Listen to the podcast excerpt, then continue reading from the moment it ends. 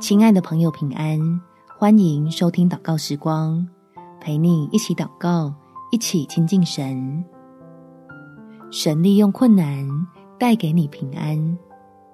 在希伯来书第十二章第十一节，凡管教的事，当时不觉得快乐，反觉得愁苦；后来却为那经练过的人结出平安的果子，就是义。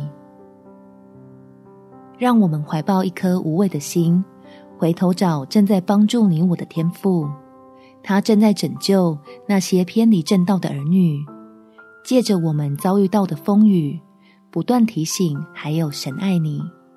我们一起来祷告。天父，求你把靠主得胜的信心放在我里面，让我深深相信自己是被你爱的，是你精心呵护照料的儿女。所以，你允许我遭遇到困难，为要提醒我需要做出改变跟调整，不要越过那条危险的界限，好将自己维持在你的恩典里，使我未来的指望。能得到保全，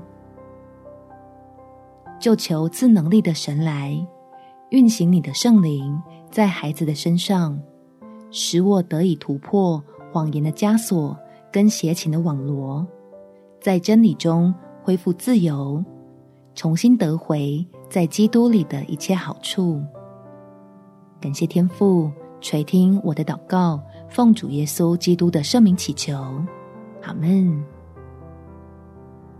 祝福你，能靠主得胜，有美好的一天。耶稣爱你，我也爱你。